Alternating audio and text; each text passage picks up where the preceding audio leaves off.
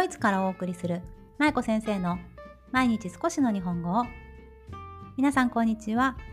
ドイツ在住子供日本語教師の舞子です。この番組は現役日本語教師で元小学校教諭である私舞子が海外で日本語子育てをされる親御さんに向けて毎日少しの日本語をおテーマにお送りする音声配信です。さあ皆さん月曜日になりました。週末はいかがだったでしょうか？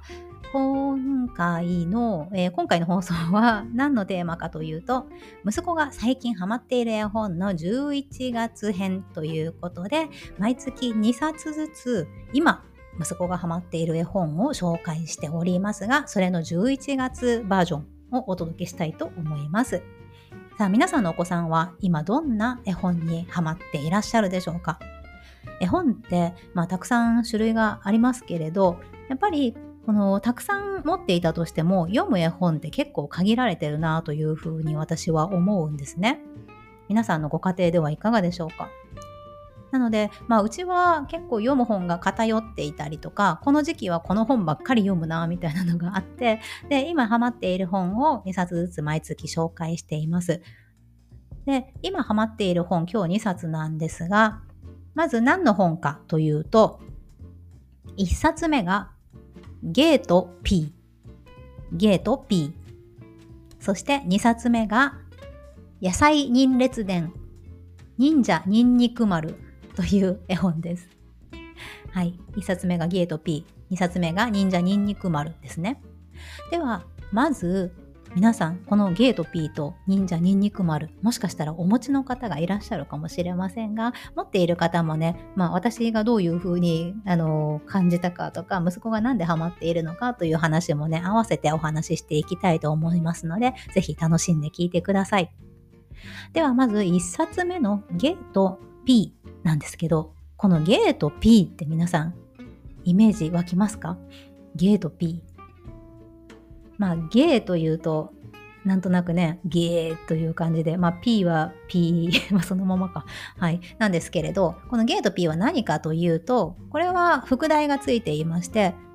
たぬき先生の病気の本、副題じゃないな、シリーズなんですけれど、たぬき先生の病気の本ということで、まあ、たぬきじゃなくて本当の人間なんですけど、たぬきに似た先生で、あだ名がたぬき先生と呼ばれている先生が、お医者さんがいて、そのお医者さんが子供たちに病気のことを分かりやすく教えてくれるシリーズなんですね。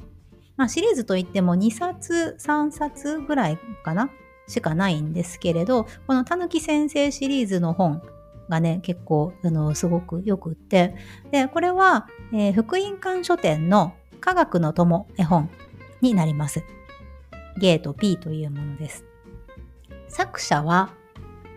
著者は毛利種樹さんという、実はこの毛利種樹さんはもともと小児科のお医者さんでいらっしゃって、この毛利種樹さんご自身が、あの、お子さんたちにね、たぬき先生というふうに親しまれていたそうなんですね。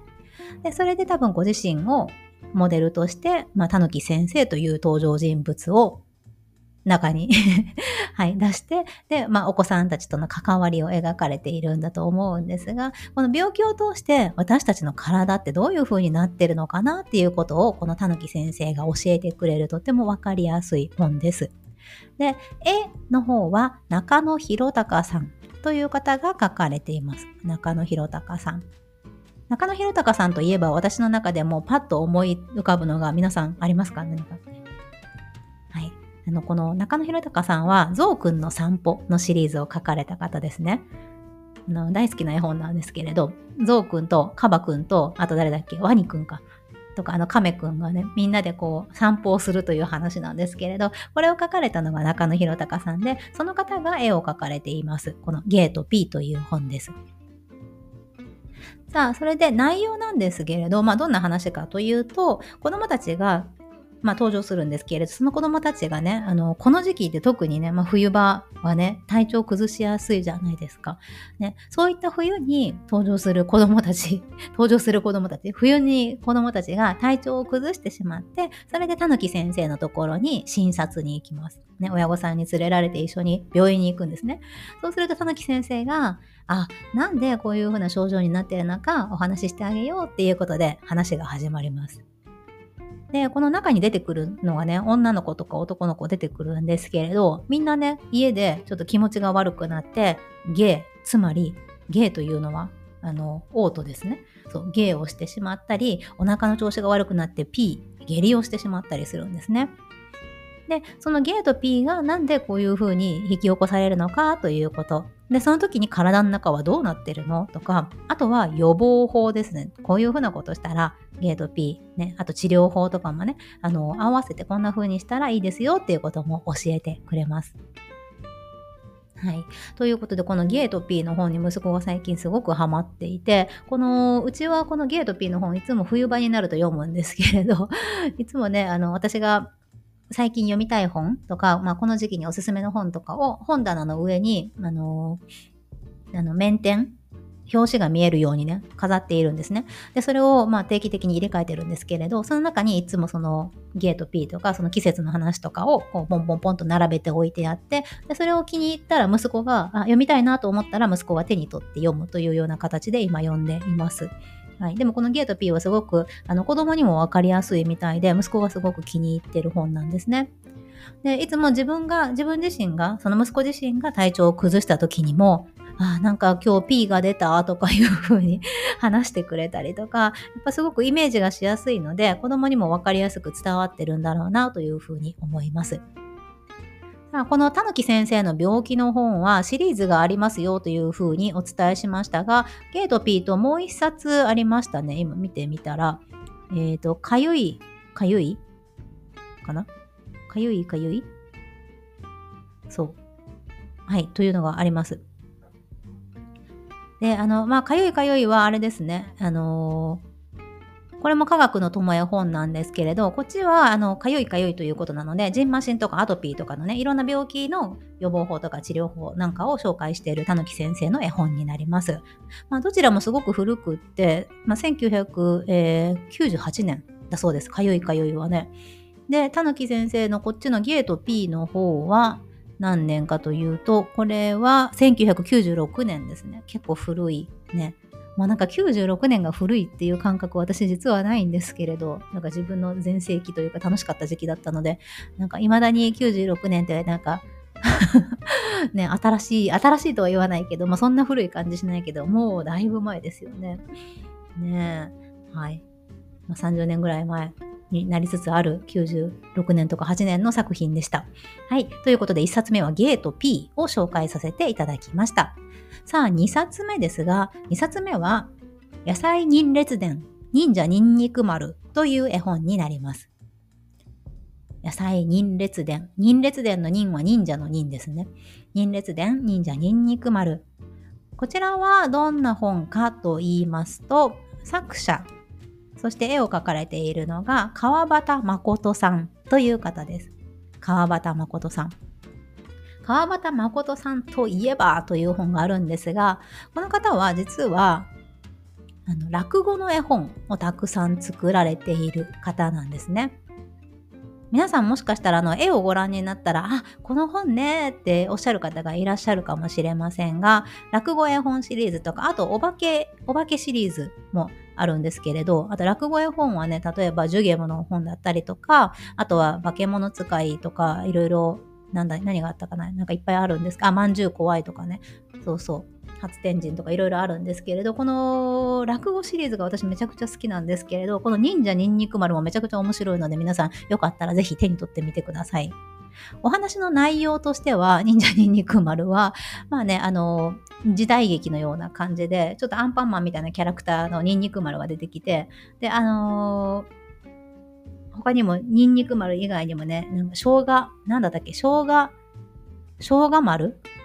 かなそうそう。いろいろ弟子がいたりとか、師匠がいたりとかして、まあいろんな、あの、アンパンマンみたいなキャラクターがいっぱい出てくるんですけれど、ね。で、そのキャラクターたちが悪いものを、悪いやつをやっつけるという話の時代劇なんですけれど、ね、すごく面白いんですよね、これが。で、まあこの忍者ニンニク丸の中には えー、面像、忍者の、敵の忍者のえー、合力麺蔵という麺の、あの、ヌードルのね、うどんの麺みたいな敵が出てきて、まあ、その麺蔵と戦うという話なんですけれど、いろいろ食べ物で面白い、あの、技があったりとか、あとはもう最後にはその忍者ニンニク丸がた、えー、敵である面像を倒して、その面像をある食べ物にして食べちゃうという話なんですけれど、これもまた面白いので、ぜひよかったら皆さん手に取ってみてください。忍者ニンニク丸です。ちなみにこの忍者ニンニク丸のシリーズ、これ野菜人列伝という、これもシリーズものなんですけれど、野菜人列伝の中には他にも、ナスの与太郎とか、あっぱれアスパラオとか、あの、風雲生姜丸とか、いろいろね、シリーズがこれもあるんですね。で、すべてこんな感じの、まあ、あの食べ物のシリーズなんですけれど、多分好きなお子さん、あの、ハマるお子さん、すごくハマるシリーズだと思いますので、よかったらこちらもぜひ手に取ってみてください。はい。ということで、2冊目は、忍者ニンニク丸、野菜人列伝、忍者ニンニク丸という絵本でした。でこの川端誠さんの、えー、落語絵本すごく面白くって、こちらも私もう激推ししたい大好きな絵本です。で、まあ余談なんですけれどね。うん、すごくあの落語って結構とっつきにくいイメージがあるかもしれないんですが意外と子どもたちってね落語を聞けるんですよね。のうちの息子今6歳ですけど意外と落語を割と理解できるなというところがあって特にまあ授業とかねとっつきやすいと思うんですけれど、まあ、簡単なところから入りたいなとかちょっと落語に触れさせたいなと思われる方はまずこの川端誠さんのこの落語絵本から始められるとねすごくいいかなと思います。で、絵もね、可愛いんですよね。あの、はっきりしていて子供が好きそうな、ね、あのくっきりした絵なので、子供にもわかりやすいかなというのがあります。